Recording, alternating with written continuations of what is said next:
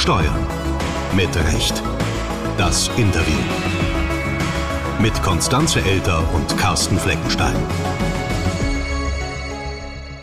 In unserer Interviewfolge holen wir wie immer die große Taschenlampe für unseren Gast raus. Und der beleuchtet dann mal den Hintergrund. Mal schauen, welche Erkenntnisse sich ergeben. Wir wünschen erhellende Einsichten. Am Telefon begrüßen wir aus Köln Ralf Henger. Er ist Senior Economist für Wohnungspolitik und Immobilienökonomik am Institut der deutschen Wirtschaft. Guten Tag, Herr Henger. Guten Tag, hallo. Herr Henger, die Novelle des Gebäudeenergiegesetzes ist seit Beginn des Jahres in Kraft zum Beispiel in Neubauten, zumindest in Neubaugebieten, braucht es Heizungsanlagen, die bis zu 65 Prozent mit erneuerbaren Energien betrieben werden. Welche Auswirkungen wird das jetzt auf das Bauverhalten haben? Das ist die entscheidende Frage. Alles passiert ja jetzt in einer Phase, wo der Immobilienmarkt auch eine Art Zeitenwende erlebt. Nach einem langen Boom erlebt ja unsere Branche einen Perfect Storm die Bautätigkeit ist massiv eingebrochen, weil eben die Zinsen gestiegen sind, die Kosten hoch sind, weil es einen Fachkräftemangel gibt und weil auch Fördermöglichkeiten sich stetig verändert haben und weggefallen sind. Und die Ziele, die die Bundesregierung hat, einmal die Klimaschutzziele und eben auch den Wohnungsbau voranzutreiben, diese Ziele beide zu vereinen, das ist schwierig den Kompromiss, den wir jetzt sehen bei der GEG-Novelle, der ist sicherlich richtig, dass man das erstmal fokussiert auf nur Neubaugebiete und auch hier die Neubauten nur, um dann eben Verknüpfungen herzustellen, sei es die kommunale Wärmeplanung etc., die eben wichtig sind, damit die Wärmewende gelingen kann. Aber was hätte der Gesetzgeber denn hinsichtlich des Termins für die Novelle anders machen können oder sollen? Es war ja vorgesehen, die GG-Novelle später zu beschließen, ab 25. Dann hat man es vorgezogen, eben wegen dem Krieg Russlands gegen die Ukraine.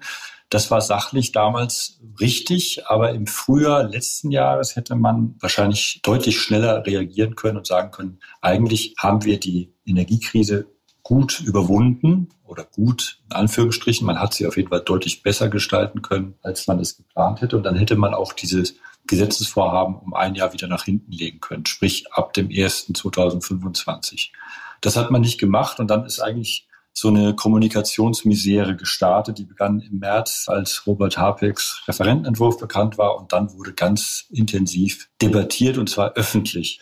Und es gab etliche Fehler meines Erachtens, die man am Anfang nicht mitbedacht hatte. Und das sind drei große Themengebiete. Das war einmal die Verknüpfung mit der kommunalen Wärmeplanung. Wir schreiben ja jetzt den Gebäudeeigentümern vor, dass neue Heizungsanlagen 65 Prozent erneuerbaren Energienanteil haben müssen.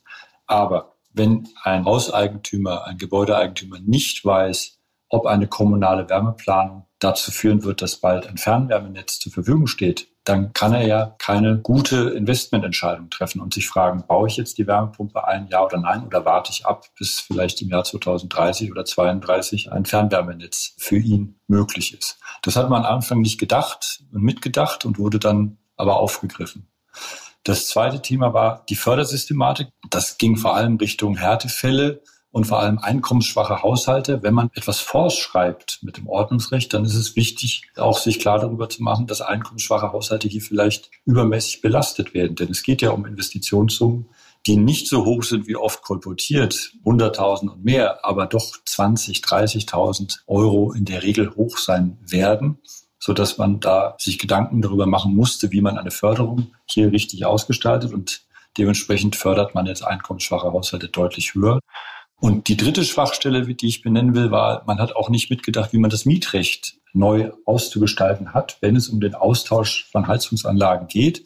Bislang war es wirklich beim Heizungsaustausch nämlich bis zu acht Prozent der Kosten umzulegen auf die Miete, bis zu drei Euro pro Quadratmeter.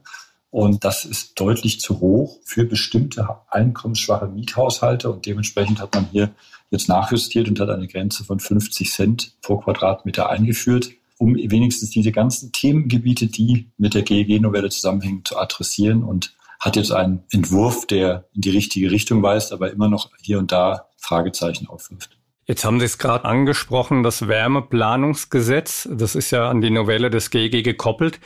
Was hat es denn jetzt genau mit dieser Wärmeplanung auf sich?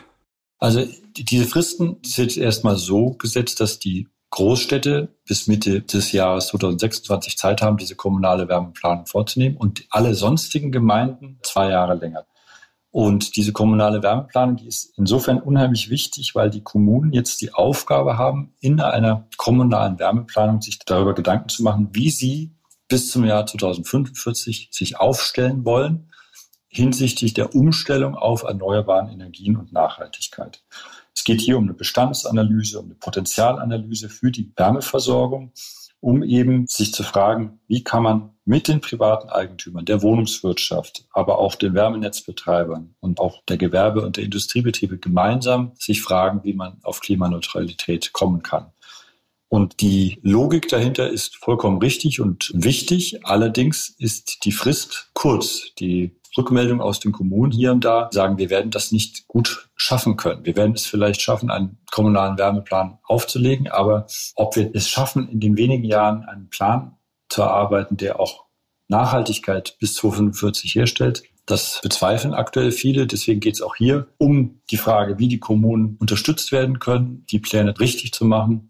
Das heißt, das Gesetz, was wir jetzt auf Bundesebene haben, das wird ausgebremst, weil Länder und Kommunen einerseits mit der finanziellen Mehrbelastung und andererseits mit den Fristen nicht klarkommen. Ja, wenn man so will, hat man mit der GEG-Novelle den Gebäudeeigentümer zu früh an die Kandare genommen. Das hätte man meines Erachtens auch ein paar Jahre später machen müssen. Von der Logik her ist es natürlich nachvollziehbar, dass man sagt, wir 2045 wollen wir keine Heizungsanlagen mit fossilen Energieträgern. Und rückwirkend, wenn man sich überlegt, dass Heizungsanlagen in der Regel 20 bis 30 Jahre laufen, ist klar, dass man auch vorher schon mit dem Ordnungsrecht, mit klaren Vorgaben arbeiten kann. Allerdings meines Erachtens ein paar Jahre zu früh. Ich will das mal an einem Beispiel festmachen. Wir haben jetzt klar erlebt, dass die Wärmepumpe nicht nur im Neubau, sondern auch im Bestand marktfähig wurde. Das hat vor zwei Jahren begonnen in der Corona-Pandemie, auch mit Förderung flankiert, aber vor allem auch dann mit den Veränderungen der Preise bei Gas und Öl. Und dieser Wärmepumpenmarkt, gerade was Luft-Wasser-Wärmepumpe angeht, ist salonfähig geworden, auch für Bestandsmodernisierung. Und was hat man leider letztes Jahr dann gesehen? Eine große Debatte darum, wenn es um die Frage geht, muss man jetzt die Wärmepumpe einbauen? Auch für alle Gebäude verpflichtend wenn keine Fernwärmeleitung möglich ist und keine anderen Alternativen möglich sind? Und die Antwort ist eben nein. Es ist nicht immer möglich, Stand heute, wo die Preise in Deutschland für Wärmepumpen noch sehr hoch sind, wo der Hochlauf des Wärmepumpenmarktes gerade passiert. Wenn diese Wärmepumpen als Heizungsform im Fokus stehen und die Regierung hat sich ja jetzt ein Ziel gesetzt von sechs Millionen Geräten bis 2030, gerade mal 1,7 Millionen Wärmepumpen sind bislang installiert. Wie schätzen Sie denn dann die Umsetzbarkeit des Ziels der Regierung ein? Also die Zielvorgaben sind so ehrgeizig, dass äh, in Fachkreisen offen darüber diskutiert wird, ob das erreichbar ist. Wir setzen aber ganz klar auf die Wärmepumpe für eigentlich alle Gebäude, die in den nächsten 25 Jahren ja dann umgestellt werden müssen und eben kein Fair- oder Nahversorgungsnetz zur Verfügung steht. In den nächsten zwei, drei, vier Jahren erwarten wir aber auch nicht einen Hochlauf von Wärmepumpen in der Größenordnung, wie es notwendig ist, weil der Markt dafür sich gerade im Aufbau befindet. Und wir haben noch weitere Probleme. Es geht darum, dass ja auch die Stromherstellung in Deutschland auch auf Erneuerbare umgestellt werden muss. Hier geht es um Windanlagen, hier geht es um Solar, was deutlich hochgefahren werden muss, damit überhaupt der erneuerbaren Anteil von 80 Prozent auch erreichbar ist im Stromnetz. Auch da sind dicke Fragezeichen dran. Und insofern muss man sagen, bis 2030 die Ziele zu erreichen, ist fast jetzt schon klar unrealistisch. Aber in den 2030er Jahren kann man meines Erachtens, wenn die Rahmenbedingungen dann richtig gesetzt sind, einen sehr dynamischen Markt etablieren hinsichtlich energetischer Gebäudesanierung und auch hinsichtlich des Austauschs der Energieträger von fossil auf erneuerbaren. Wenn wir uns dann jetzt die Alternativen bei den erneuerbaren Energien anschauen, die es so gibt, welche sind das denn genau und vor allem, welche werden denn gefördert?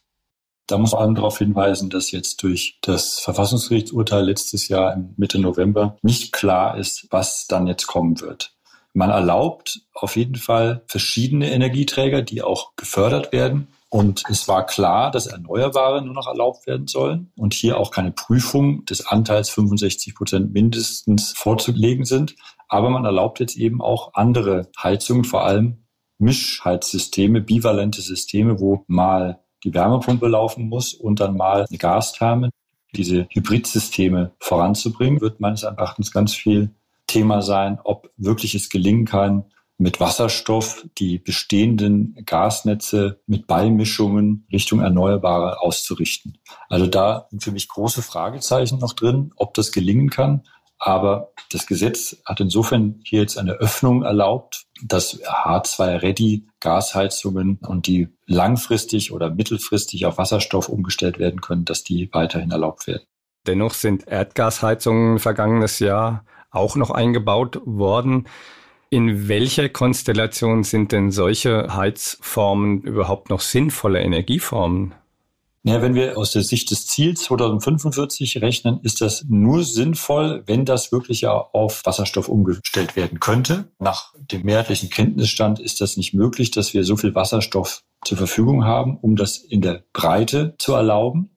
Also braucht es den Umstieg. Es gab in den letzten ein, zwei Jahren mehr Austausch bei Gasthermen und auch bei Heizölanlagen. Das ist klar meines Erachtens die Folge gewesen dieser schwierigen Debatte im letzten Jahr. Allerdings, was verkannt wird in der Debatte, viele, zum Beispiel Gasthermen, wurden auf Brennwertkessel umgestellt. Insofern waren das nach der Umstellung eben auch deutlich effizientere Systeme was in einer Transformationsphase auch richtig und wichtig ist. Ne, was ist denn schlecht daran, wenn ich zum Beispiel eine 20 Jahre alte Gastherme umstelle auf ein hocheffizientes System und dann jetzt die nächsten 20 Jahre damit gut fahre, um dann in 20 Jahren, das wäre ja dann im Jahr 2044, wirklich den Umstieg zu machen auf eine Wärmepumpe oder ein anderes vollkommen erneuerbare Energien betriebenes System. Trotzdem, jetzt sind ja die CO2-Preise für emissionsintensive Brennstoffe deutlich teurer geworden. Und die Bundesregierung hat noch nicht entschieden, wie es nach 2026 mit dem Brennstoffemissionshandel weitergehen soll. Ist es denn dann überhaupt noch sinnvoll, immer noch fossile Energieträger in Hybridsystemen einzusetzen?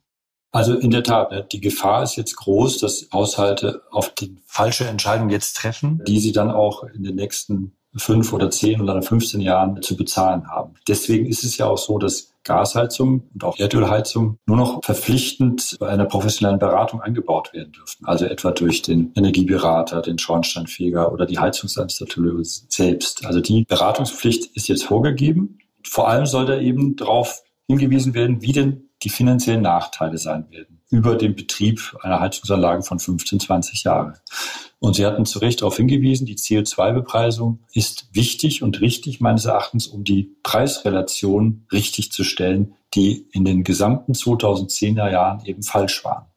Ich will das gerne an einem Beispiel festmachen. Nehmen Sie sich die gasbetriebenen Heizungsanlagen und schauen Sie sich an, wie die Kosten waren. Da hatten wir sechs, sieben Cent pro Kilowattstunde als Kosten. Und denken Sie jetzt an eine Umstellung zum Beispiel auf eine Wärmepumpe. Und eine Wärmepumpe hat damals Kosten verursacht. 30 Cent war der Strompreis für einen Tarif, der für Wärmepumpen vorgesehen ist in vielen Landkreisen. Und man hat jetzt vielleicht eine äh, Jahresarbeitszahl von drei. Das bedeutet eine Kilowattstundenbelastung von 10 Cent pro Kilowattstunde. Und gegen diesen Nachteil einer Wärmepumpe kam man halt in der Breite nicht an denn Gas war günstig zu haben. Jetzt nach der Krise haben wir 12 Cent pro Kilowattstunde beim Gas und beim Strom sind wir, liegen wir ein bisschen höher. Aber wir haben jetzt ungefähr Preisegalität. Also ungefähr bei dem Betrieb dieser beiden alternativen Anlagen ähnlich hohe Kosten. Aber Wärmepumpen kosten eben deutlich mehr Geld, wenn man jetzt umrüsten wollte. Und dementsprechend brauchen wir die Förderung. In den nächsten Jahren haben wir die CO2-Bepreisung bei dem einen und auf der anderen Seite die klaren Bekenntnisse der Politik, dass der Strompreis nicht weiter steigen darf und abgesenkt werden sollte. Natürlich nicht auf 20 Cent oder 10 Cent, das wird nicht möglich sein, aber doch ein paar Cent werden wahrscheinlich möglich sein, so dass wir jetzt klar vor Augen haben, die veränderten Betriebskosten. Und Sie hatten schon gesagt, 2026 ist nicht klar, wie es weitergeht, aber es ist, glaube ich, ganz klar, dass die CO2-Bepreisung zunehmen wird. Es stehen hier viele Optionen im Raum, wie man mit Mindestpreisen arbeitet, wie man das dann integrieren kann in einen europäischen Emissionshandel, so dass einerseits das Gesamtziel für alle Sektoren in der Europäischen Union im Blick bleiben und auch die Preise nicht zum Beispiel auf einem zu niedrigen Niveau liegen werden, um eben die Signalwirkung für den Markt äh, zu initiieren. Wenn wir jetzt aber davon sprechen, dass der Strompreis günstiger wird, dann klingt es so ein bisschen, also für mich, wie so ein Etikettenschwindel, denn nicht aller Strom wird produziert über erneuerbare Energien. Also da hinten dran stehen ja doch manchmal immer noch fossile Energieträger. Wie sieht das dann im Hinblick auf den Klimaschutz aus? Vollkommen richtig. Hier sollte man immer darauf hinweisen, dass Stand heute, wenn ich umstelle auf eine Wärmepumpe und der Strommix besteht zu 50 Prozent aus fossilen Energieträgern, noch teilweise ja Kohle im hohen Umfang an bestimmten Tagen. Ich hatte ja schon gesagt, das Ziel ist 80 Prozent bis 2030. Meines Erachtens ein sehr ehrgeiziges Ziel, schwer zu erreichen, aber es muss das Ziel sein. Und ohne Strom und Umstellung des Gebäudewärmemarktes auf Strom in großen Teilen, genauso wie auch im Verkehrssektor auf Stromer, sei es Brennstoffzelle, wo wir Strom brauchen, oder eben den Direktstromer mit Batterie, wird es nicht gehen. Deswegen vollkommen richtig. Wir reden hier über einen Sektor gerade, den Wärmemarkt. Wenn wir es aber nicht schaffen, mehr Wind und mehr Solarenergie zu nutzen, nutzt dann auch die Umstellung auf die Wärmepumpe nichts. Jetzt hatten Sie es ja vorhin angesprochen. Momentan sieht es mit der Förderung ziemlich mau aus. Nach der Einigung im Haushaltsstreit soll der Förderumfang reduziert werden. Sparen wir dann an der falschen Stelle mit Blick auf Klimaschutz und Wärmewende? Also ich denke, dass das wirklich von der Signalwirkung wieder jetzt eine Katastrophe ist. Man muss das so meines Erachtens klar benennen. Es hat angefangen im März letztes Jahr und denken Sie noch an den Januar 2022, wo damals die Förderung der KfW im Neubau 55 ausgelaufen ist. Das waren alles mediale Katastrophen und schaffen es eben nicht, Verlässlichkeit und gute Rahmenbedingungen herzustellen. Und jetzt eine Förderpolitik zu etablieren, die über die Jahre tragen soll, aber eigentlich die von haushaltspolitischen Beschlüssen abhängig zu machen, kann uns nicht tragen in die richtige Richtung. Das ist nicht richtig. Gleichwohl muss ich anmerken, dass wir meines Erachtens viel zu viel über Förderungen machen. Seit eine lange Debatte, seit den 2010er Jahren, ist schon, wie setzen wir die Rahmenbedingungen richtig? Und es ist unheimlich herausfordernd für die Politik, die Rahmenbedingungen richtig zu setzen. Ich hatte aber gerade schon ausgeführt, die 2010er Jahre waren geprägt davon, dass eben Erdgas und Heizöl zu günstig waren oder Strom zu teuer. Das kann man drehen und wenden, wie man möchte. Entscheidend sind für mich die Preisrelationen. Solange diese falsch sind, kann man mit Fördermilliarden, die sich laufend ändern, nicht dagegen ankämpfen. Das ist meine feste Überzeugung. Und meines Erachtens fehlt auch noch etwas, was viel zu wenig bedacht wird. Das Steuerrecht, das Einkommensteuerrecht ist nicht ausgerichtet richtig, so dass wir quasi die Wärmewende gut begleiten können. Denken Sie an die Frage, wie man Investitionen einordnen muss, wenn es um Erhaltungsaufwand geht oder Herstellungsaufwand. Also die Frage, ist etwas eine Modernisierung oder eine Instandsetzung? Wie kann man das abschreiben? Denken Sie hier an das Thema anschaffungsnahe Herstellungskosten. Wenn ich eine Immobilie erwerbe und aber mehr als 15 Prozent Kosten, die ich für den Kauf aufgebracht habe, in die Modernisierung stecke, dann muss ich alles aktivieren und abschreiben, sodass hier kein Anreiz besteht, umfassend zu modernisieren.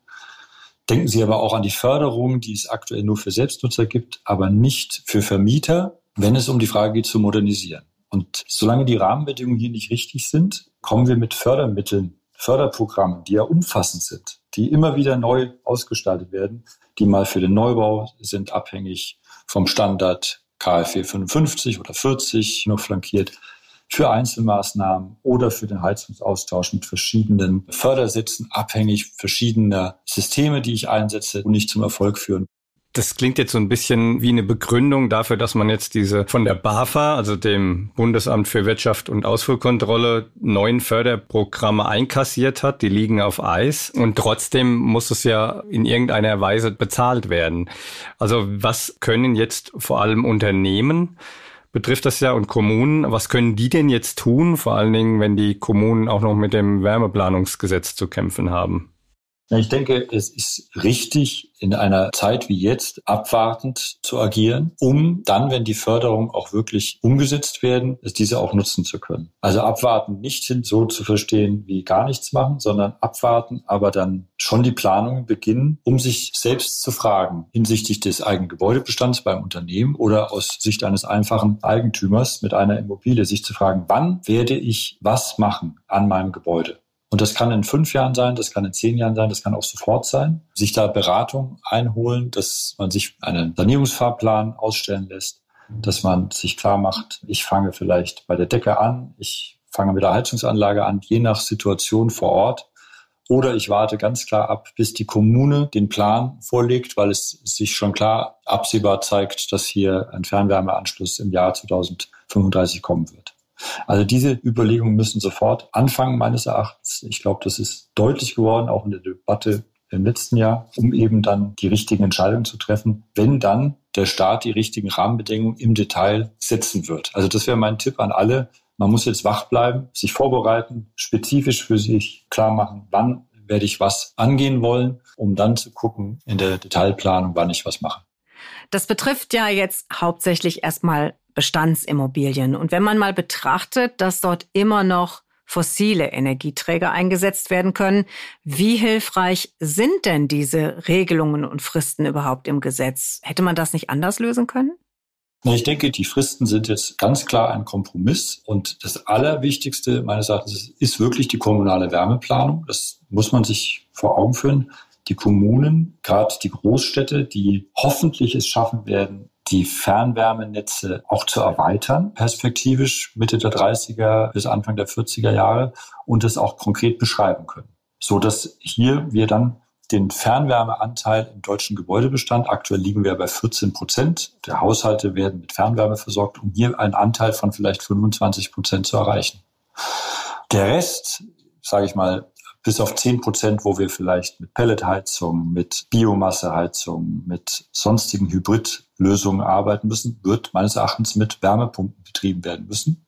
Und hier braucht es ja dann eben den Markt, den ich vorhin schon beschrieben habe, den es aktuell noch nicht gibt. Deswegen haben wir in Europa die höchsten Preise, was Wärmepumpen angeht. Deswegen kommen wir eigentlich gar nicht hier und da mit der Nachfrage, die hier hoch ist, hinterher denn die Bestellungen sind größer als das Angebot und die Wartezeiten bei Wärmepumpen hoch. Und in dieser Dynamik kommen wir auch nicht vorwärts. Dann versuchen wir doch mal ein abschließendes Fazit. Also wenn vorerst die Möglichkeit gestoppt wurde, neue finanzielle Verpflichtungen für die kommenden Jahre einzugehen. Die kommunale Wärmeplanung liegt auch noch nicht überall vor. Wärmenetze gibt's nicht überall. Und dann diese ganzen weit gefassten Kriterien und Ausnahmen und Fristen. Wie soll das Gesetz jetzt greifen und was soll man damit jetzt anfangen? Es ist ein Kompromiss. Er versucht auf der einen Seite Klarheit zu schaffen, um Klarheit, um das große Bild klar allen Menschen in Deutschland, auch allen Unternehmen in Deutschland vor Augen zu führen. Bis 2045 wollen wir alle Gebäude klimaneutral versorgen. Das ist richtig. Alle anderen Sachen sind Kompromisslösungen, und sind einzuhegen in ein Instrumentarium, das natürlich nicht nur das Ordnungsrecht beinhaltet, sondern eben auch alle anderen Instrumente einbettet. Meines Erachtens muss der CO2-Preis im Vordergrund stehen. Es muss glaubhaft gemacht werden. Und es ist meines Erachtens auch glaubhaft, dass der CO2-Preis weiter steigen wird, so dass der Umstieg in den nächsten Jahren irgendwann für alle auch wirtschaftlich richtig wird. Förderung braucht es flankierend. Hier ist übrigens schon anzumerken, dass die Förderung BEG für Einzelmaßnahmen, das hat man nicht angetastet im Extrem. Es sind zwar niedrigere Sätze jetzt vorgesehen, aber es wird weiterhin umfassende Förderung geben. Auch im Neubau meines Erachtens braucht es Förderung, um gezielt hohe Standards erreichbar zu machen. Und noch eine weitere Anmerkung. Aus der Europäischen Union kommen ja auch etliche Initiativen noch Zwänge auf uns zu. Was letztes Jahr ja auch vermischt immer debattiert wurde, waren die Sanierungspflichten abhängig davon, ob man ein Worst Performing Building hat oder in einer niedrigen Energieeffizienzklasse eingeordnet ist. Die Fahrpläne wurden da diskutiert und werden auch immer noch diskutiert. Aber hier ist meines Erachtens auch falsch debattiert worden. Bis weit in den Normalmarkt hinein wurde hier mit dem Ordnungsrecht agiert. Und meines Erachtens werden wir so nicht weiterkommen. Es ist in Ordnung, alte Gebäude, sehr alte Gebäude mit alter Heizungsanlage etc. aus dem Markt zu nehmen und auch irgendwann zu sagen, in fünf Jahren zum Beispiel ist das nicht mehr erlaubt und muss aus dem Markt genommen werden. Aber das in die Breite so auszurollen, wie es angedacht wird, ist der falsche Weg. Die Bundesregierung hat das übrigens auch schon so festgehalten und möchte diese Umsetzung aktuell bisher so nicht umsetzen, dass bis 2030 zum Beispiel mindestens Effizienzklasse E erreicht werden muss und bis 33 Effizienzklasse D. Das wird so sicher nicht kommen. Und das ist, denke ich, der richtige Weg. Wir müssen Fahrplan klar vor Augen haben, dass wir bis 45 klimaneutral sind. Und ansonsten müssen alle Instrumentarien zusammenwirken und der CO2-Preis, also die Kostenbelastung der Haushalte, muss in die richtige Richtung lenken, nämlich fossile Energieträger müssen teurer werden über die Laufzeit der jeweiligen Anlagen. Dann wollen wir mal hoffen, dass diese ganzen Instrumentarien am Ende doch noch greifen. Herr Henger, was nutzen Sie denn für eine Energieform? Aktuell eine Gastherme und bei uns geht es ganz klar um die Frage, ob ein Fernwärmeanschluss in den nächsten Jahren möglich sein wird oder nicht. Herr Henger, dann einen schönen Gruß nach Köln und vielen Dank, dass Sie mit uns gesprochen haben. Sehr gerne. Vielen Dank. Steuern mit Recht. Der DATEV Podcast.